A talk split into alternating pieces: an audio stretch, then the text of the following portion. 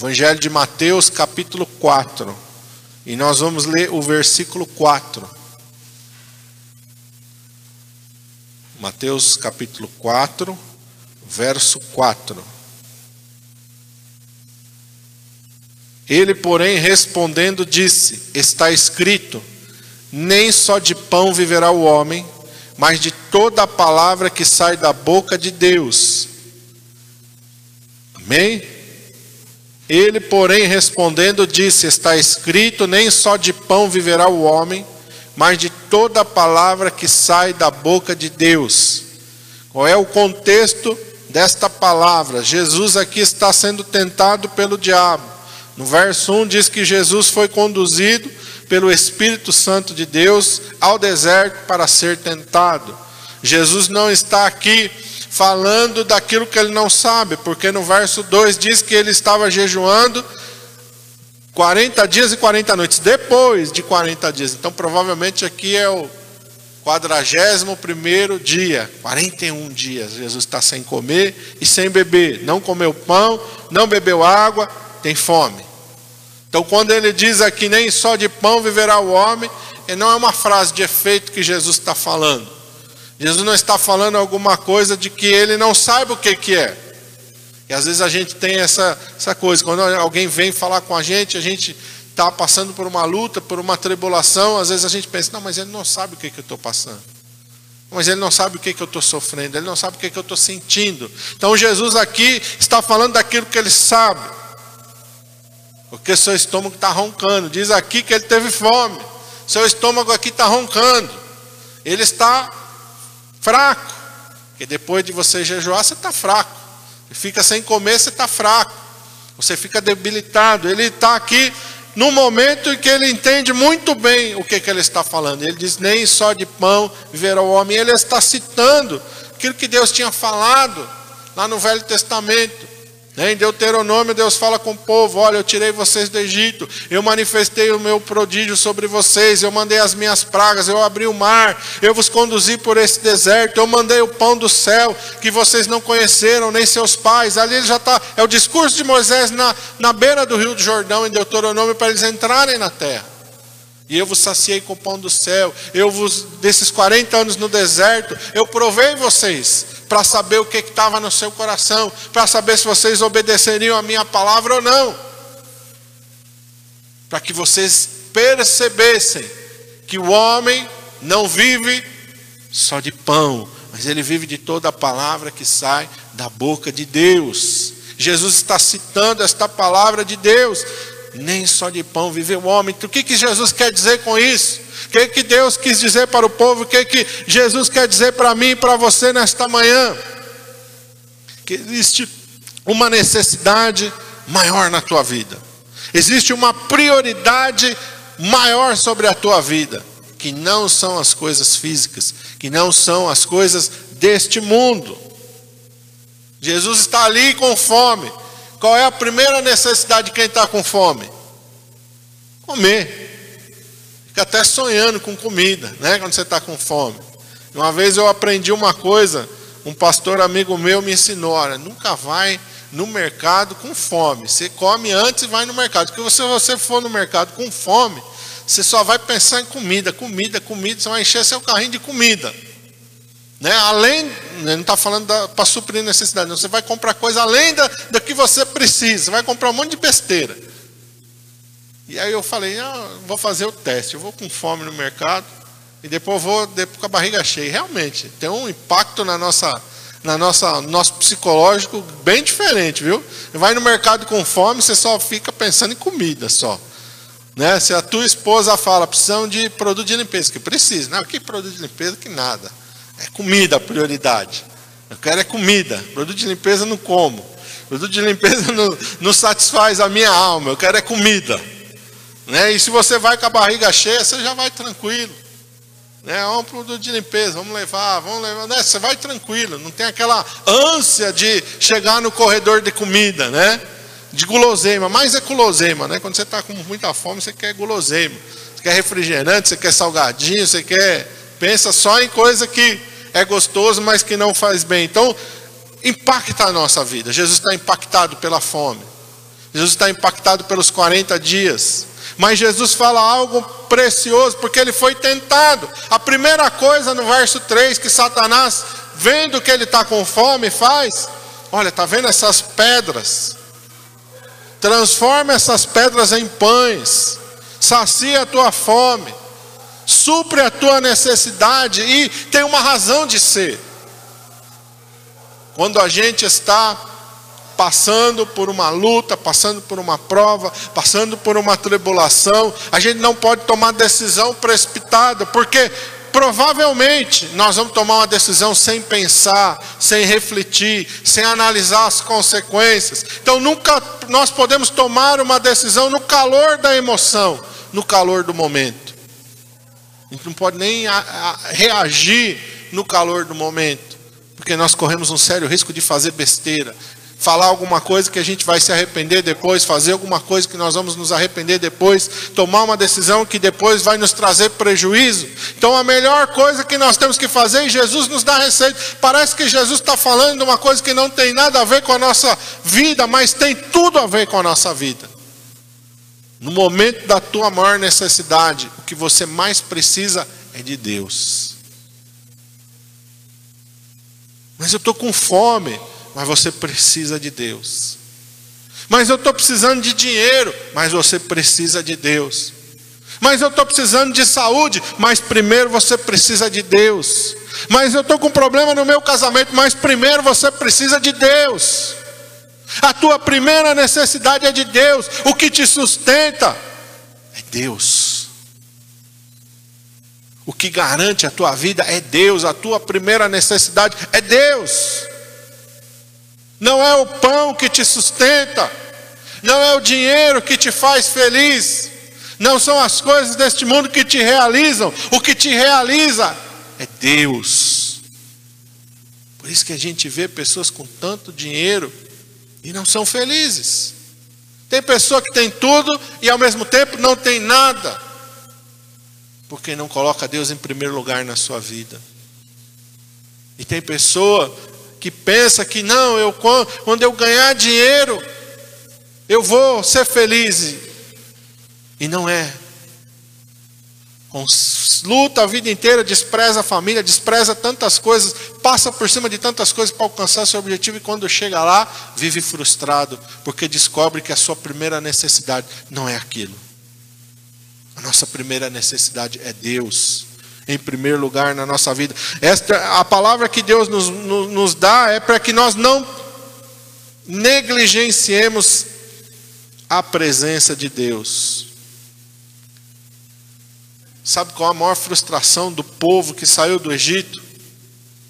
Não poder entrar na terra da promessa. Eles viviam como escravos no Egito, eles estavam sofrendo, a palavra de Deus diz que Deus veio em resposta ao seu clamor, veio em resposta à sua aflição. Deus fala para Moisés: Eu desci porque tenho ouvido o seu clamor, tenho ouvido o gemido dos filhos de Israel, e eu desci a fim de livrá-los, e Deus livra eles. E Deus conduz eles pelo deserto com mão poderosa, com braço estendido. Mas eles nunca olharam para Deus como deveriam orar, olhar. Cada necessidade, Cada vez que a barriga roncava, eles desprezavam a presença de Deus. Moisés, quem mandou você nos tirar do Egito? Lembramos-nos dos pepinos, dos melões, dos peixes que comíamos a fartar, desprezando a presença de Deus que todos os dias estava ali.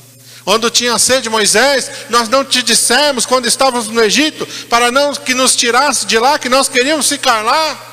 Estamos com sede, Moisés, vamos morrer de sede. Desprezava a presença de Deus. E embora Deus rompesse a rocha para saciar eles com água, embora Deus transformasse águas amargas em águas doces, sempre eles reclamavam, sempre estavam insatisfeitos, sempre estavam desprezando a presença de Deus.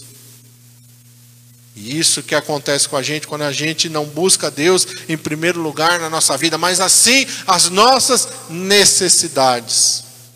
Quando nós colocamos as nossas necessidades em primeiro lugar, nós vamos viver uma vida de frustração. Ainda que estejamos na igreja, ainda que estejamos na presença de Deus, porque todos os dias, quando aquele povo saía da sua tenda, eles olhavam para cima, se estava de dia, uma coluna de nuvem, se estava de noite, havia uma coluna de fogo. A presença de Deus estava constantemente sobre eles. Embora eles estivessem ali, diante da presença de Deus, eles não desfrutaram da presença de Deus. Pastor, mas eles comeram pão, ninguém morreu de fome. Pastor, ninguém ficou sem vestimenta lá. A palavra de Deus diz que não faltou vestimenta, que não faltou calçado, que não faltou moradia, que não faltou saúde, ninguém ficou enfermo. A palavra de Deus diz que durante aqueles 40 anos ninguém ficou doente. Não precisou ter uma tenda de hospital, Michel. Não houve um só enfermo entre eles durante 40 anos. Sabe o que é isso?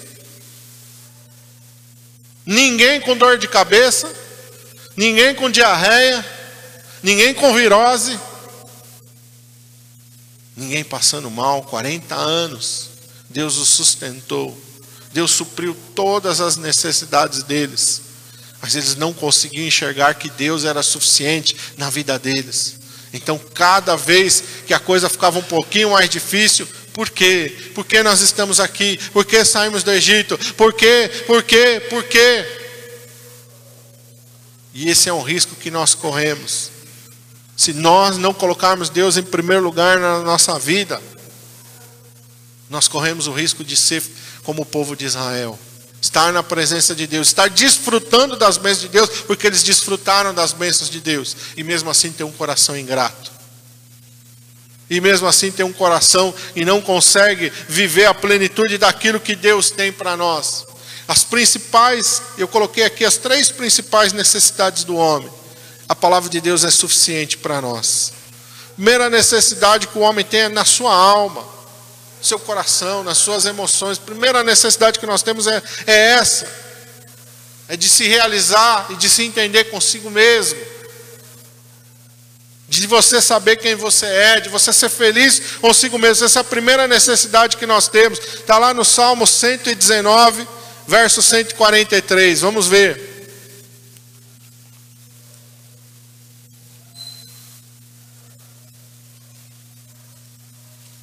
Salmo 119,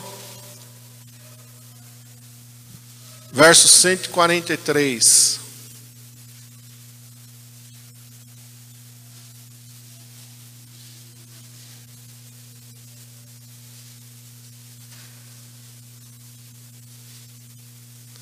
O salmista diz assim: Aperto e angústia se apoderaram de mim, não obstante os teus mandamentos são o meu prazer. O que, que o salmista está falando? Que quando você está angustiado, que quando você está aflito, que quando você está em aperto, você tem que ir para a palavra de Deus, porque na palavra de Deus você vai encontrar alegria, satisfação, gozo.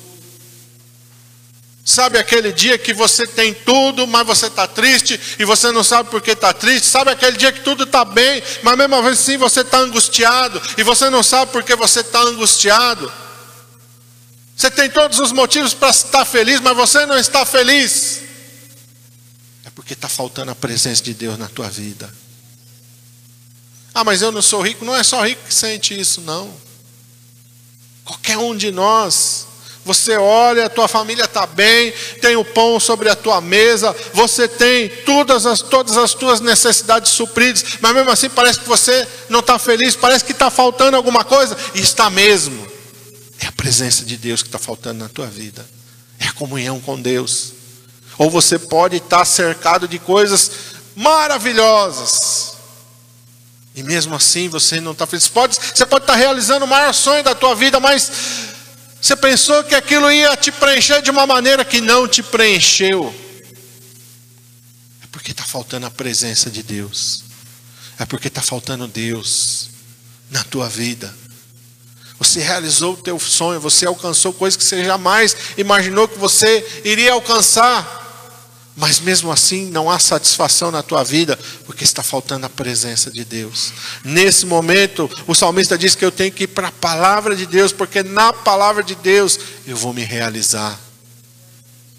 Então a palavra de Deus é aquilo que satisfaz a nossa alma. satisfaz o nosso ser, satisfaz a nossa existência.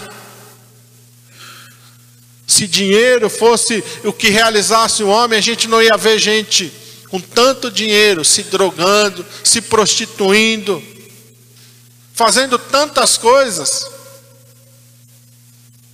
tantas coisas que levam à destruição, a gente não ia ver isso acontecendo.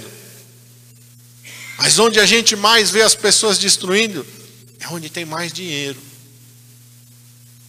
Onde tem mais dinheiro, tem mais prostituição. Onde tem mais dinheiro, tem mais droga, tem mais vício. Tem mais frustração, tem mais vazio, tem mais angústia. Tem mais, meu irmão amado, aquele sentimento de que tem tudo, mas ao mesmo tempo não tem nada não tem amor, não tem confiança, a pessoa está sempre desconfiada, ah, está se aproximando de mim por causa do dinheiro, está vindo atrás de mim por causa daquilo que eu tenho, ah, só está comigo por causa de interesse. E ao mesmo tempo, você pode também não ter nada, você está lá, vivendo a vida mais simples, mas se não tiver Deus na tua vida, você também não é feliz na simplicidade. Então aquilo que satisfaz a nossa alma é a palavra de Deus, e Deus se revela através da sua palavra. É Deus. A segunda necessidade do homem é são as coisas materiais. É a comida, é o vestimento, é onde morar. São essas coisas que nós precisamos para sermos felizes. Também não dá para ser feliz com fome. E a palavra de Deus diz que Deus é quem sacia a nossa fome, não só da maneira espiritual, mas da maneira física também. Porque a palavra de Deus não é uma utopia, ela é uma verdade. Onde que a gente vê isso? 40 anos o povo no deserto, ninguém teve fome. Todos os dias Deus supria a necessidade daquele povo. O pão vinha do céu, mas vinha. Se não tinha lugar para plantar e colher no deserto, o pão vinha do céu. Se não tinha local para pescar, para comer peixe, o pão vinha do céu mas não tinha fome. Quando aquela viúva estava pronto para morrer de fome, Deus envia o profeta Elias até ela para saciar a sua fome. Quando Jesus está ensinando a multidão no sermão da montanha e ele está ali há mais de um dia com eles, ele olha para a necessidade física deles, diz para os discípulos: a gente não pode mandar esse povo embora vazio, faminto, eles vão desfalecer pelo caminho. Vamos dar de comer a eles. Vamos dar de comer a eles, e ele multiplica os pães, e ele multiplica os peixes, e sacia a fome daquele povo. Então Deus também está preocupado com a nossa fome material, Ele está preocupado com a nossa necessidade física. Quando os filhos de Israel foram sair do Egito, ele diz: fala para o povo, cada um pedir para os egípcios roupas, vasos de prata, vasos de ouro. E o povo pediu e Deus supriu. E aqueles que eram escravos, que tinham pouca coisa, diz a palavra de Deus que eles despojaram os egípcios. Porque eles ganharam vasos de ouro, vasos de prata, roupas, eles ganharam coisas, eles saíram supridos do Egito. Então Deus se preocupa com as nossas necessidades físicas também. Eu quero que você abra comigo em Mateus capítulo 6. Vamos voltar lá para o Evangelho de Mateus agora no capítulo 6. E nós vamos ler a partir do verso 31.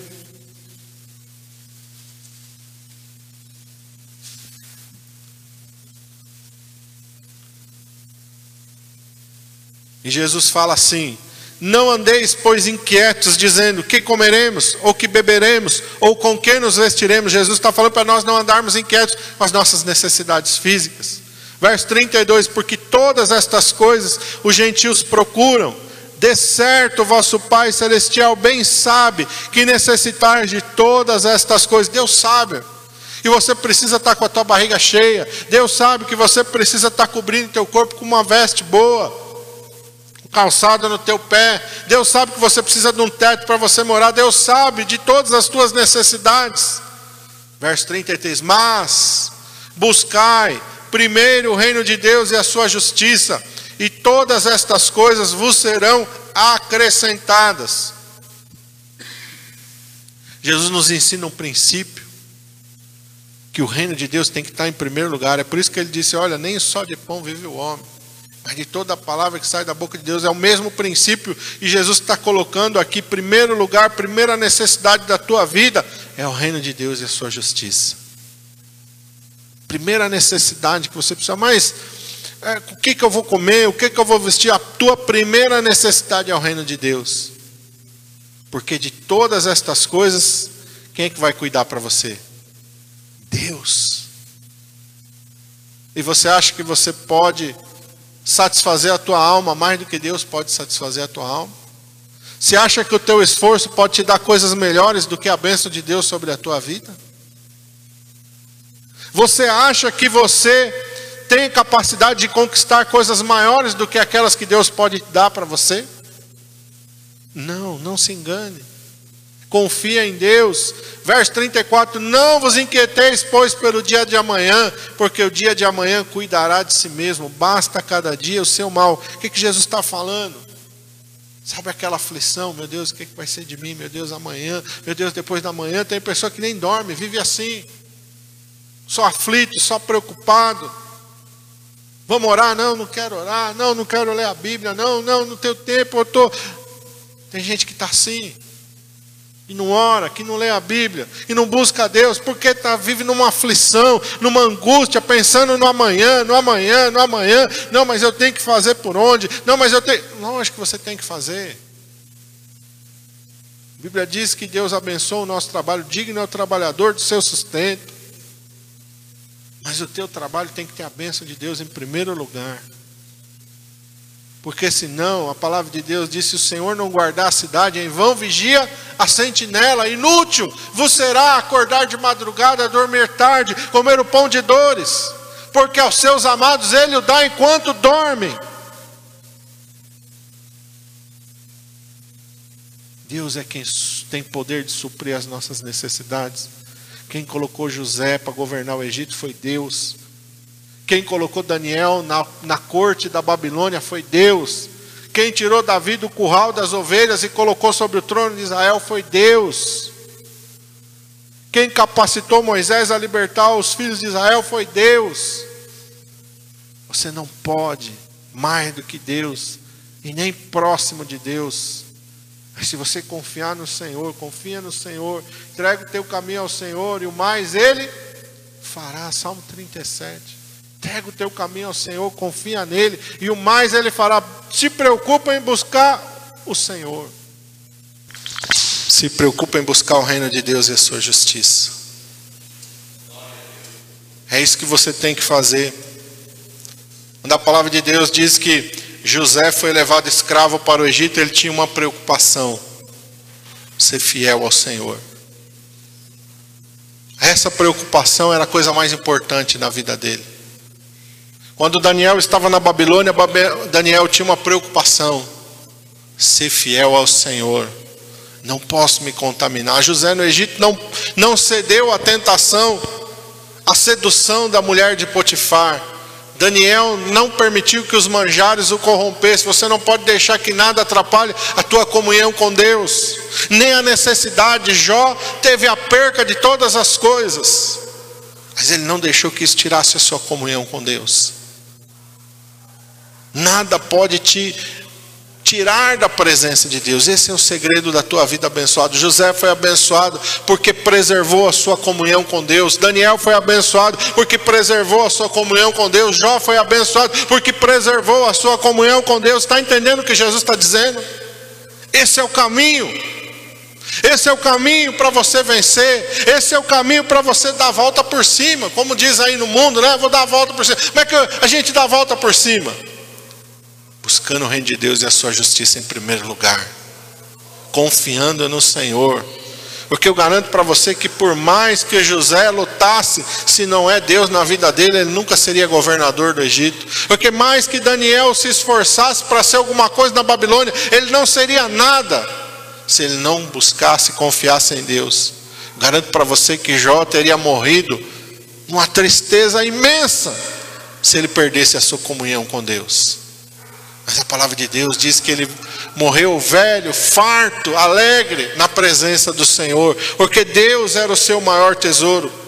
A nossa, eu coloquei aqui em último lugar, mas não que seja uma necessidade inferior, não, mas é a principal de todas, a nossa necessidade espiritual. O homem é um ser espiritual. O homem não é um ser material somente, nós somos um ser espiritual. Palavra de Deus diz que quando Deus criou lá em Gênesis o homem, ele o formou do pó da terra e estava ali sem vida. Então Deus soprou nos narizes daquele boneco o fôlego da vida. E o homem se tornou alma vivente. Deus, em outras palavras, colocou um pouco da sua essência em nós. Nós somos um ser espiritual. É por isso que onde quer que você vá, seja a cultura que for, existe uma busca de homem por Deus. Existe uma busca do homem pelo sobrenatural. Ele está buscando a Deus. Porque o homem só se completa e só se realiza em Deus. Vamos para Josué capítulo 1, verso 8. Não, desculpa. João, Evangelho de João, capítulo 5, verso 24.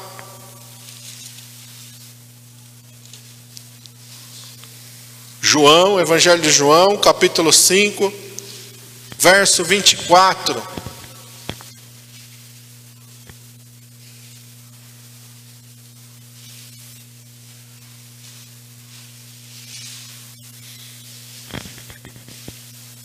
Jesus diz assim: Na verdade, na verdade vos digo que quem ouve a minha palavra e crê naquele que me enviou, tem a vida eterna, não entrará em condenação, mas passou da morte para a vida.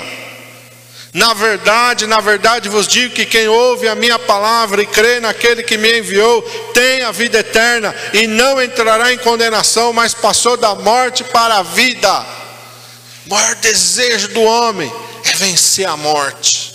O maior sonho do homem é viver para sempre. E só em Jesus, só em Deus nós encontramos essa certeza. Amém? O homem tenta aí, e aí a gente olha nos filmes, olha nos livros, né? As teorias, as ficções são muitas, né? Da, da perpetuação da vida mas só existe vida eterna em Deus. Só existe vida eterna em Deus. Aquele que vive e crê em mim não morrerá. Aqui no Evangelho de João, mesmo capítulo 11, ele vai falar isso diante lá do túmulo de Lázaro. Aquele que vive e crê em mim não morrerá.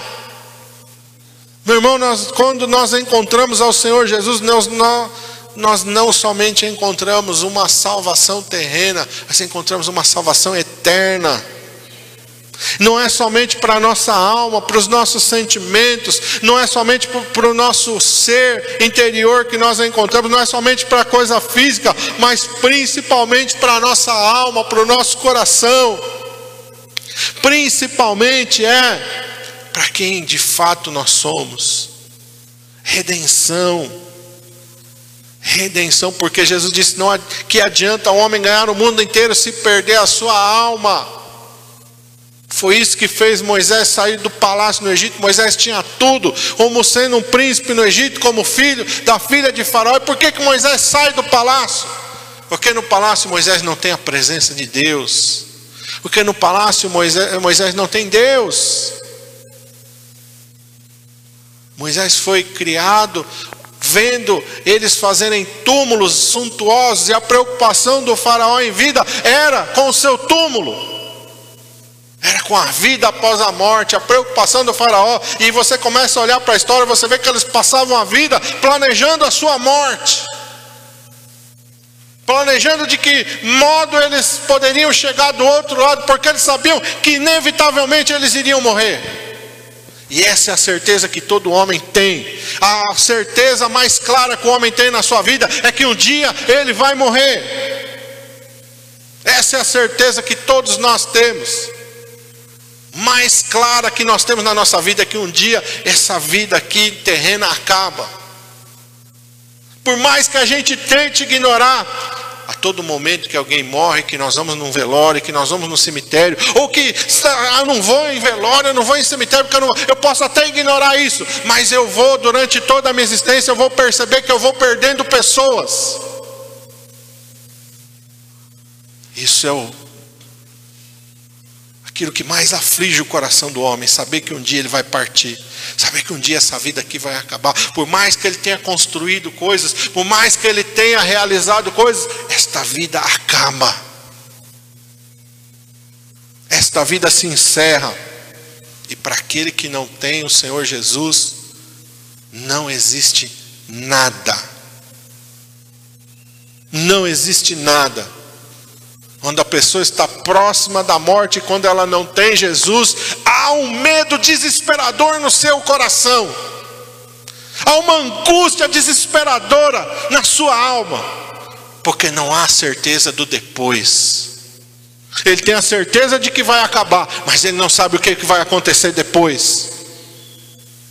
Mas para aquele que tem Jesus, há uma certeza: não se turbe o vosso coração credes em Deus, crede também em mim. Na casa de meu pai há muitas moradas. Se não fosse assim, eu vou teria dito, pois vou preparar-vos lugar.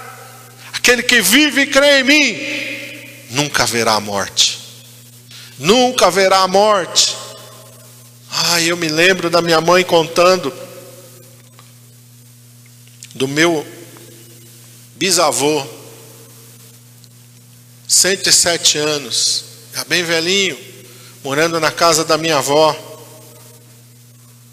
E ele servia ao Senhor. E minha mãe era criança. E minha avó conta que um dia ela estava ali arrumando as coisas na cozinha. E o quarto dele era próximo da cozinha. E ele já bem velhinho entrou no seu quarto. E ele orou mas uma coisa que ela nunca esqueceu naquela oração foi: Senhor Jesus, eu estou pronto, pode vir me buscar.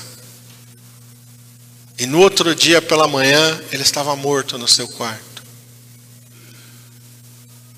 Senhor Jesus, eu estou pronto, pode vir me buscar. Ô oh, meu irmão, só aquele que tem a certeza da vida eterna que pode dizer: Senhor, estou pronto, pode me levar. A gente vê muitas pessoas cometendo suicídio, mas não num ato consciente, num ato de desespero, numa tentativa de fuga. Mas aquele que conhece o Senhor Jesus Cristo, sabe que depois da morte física tem a vida eterna. Não há medo da morte, é por isso que Daniel quando foi confrontado, olha, ou ora ao rei, ou nega ao seu Deus, ou morre. Vamos me lançar na cova dos leões? Beleza, pode me levar para lá. É por isso que Sadraque, Mesaque e quando foram confrontados por Nabucodonosor, vocês vão ser queimados vivos. Aquece sete vezes mais a fornalha. Oh, rei, tranquilo. Eu vou fazer o cerimonial de novo. Não precisa repetir nada. Nós não temos medo, não pode nos lançar lá. Se o nosso Deus, a quem nós servimos, quiser nos livrar, Ele vai nos livrar da fornalha de fogo, vai nos livrar das tuas mãos. Se for para a gente ir para a fornalha e morrer, nós estamos com Ele. Não há medo, não há desespero, não há preocupação, não há fuga. Há gozo, há alegria por isso, Estevão, de joelhos, enquanto estava sendo apedrejado, enquanto sabia que estava indo para a morte, fim da vida dele, sofrendo as dores das pedradas. A única coisa que Estevão vê não é o ódio daqueles que estão matando, não é a dor do seu corpo físico, a única coisa que Estevão vê é os céus abertos e Jesus o esperando à destra do Pai. Estevão não está preocupado com os ferimentos que estão sendo causados no seu corpo. Estevão não está preocupado com o ódio daqueles que injustamente estão matando. Estevão está olhando para Jesus. Eu estou olhando, eu vejo os céus abertos. Eu vejo o Senhor Jesus à destra do Pai para me receber. A certeza da vida eterna. Aquele que ouve a minha palavra e crê naquele que me enviou tem a vida eterna. Essa certeza você tem que ter no teu coração. Essa certeza você tem que ter no teu coração. Certeza da vida eterna, certeza de que Jesus é tudo para você. E eu quero encerrar agora sim, Josué 1:8. Vamos lá para Josué 1:8. Porque enquanto estivermos sobre esta terra,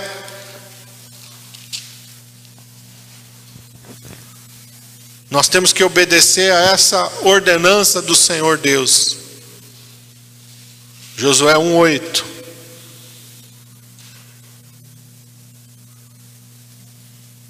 Não se aparte da tua boca o livro desta lei. Antes medita nele dia e noite, para que tenhas o cuidado de fazer conforme tudo quanto nele está escrito. Porque então farás prosperar o teu caminho e então prudentemente te conduzirás. Não se aparte da tua boca o livro desta lei. Que livro é esse? A palavra de Deus. A Bíblia Sagrada. Não se aparte da tua boca Antes medita nele dia e noite, para que tenhas o cuidado de fazer conforme tudo quanto está escrito nele. Lembra de Josué diante da mulher de Potifar? Não posso pecar contra Deus. Me solta, me larga que eu. Lembra Daniel diante dos manjares do rei? Eu não posso me contaminar com isso. Amém? É isso, tenhas o cuidado de fazer conforme tudo quanto nele está escrito, porque então farás prosperar o teu caminho. Então prudentemente te conduzirás, a tua vida será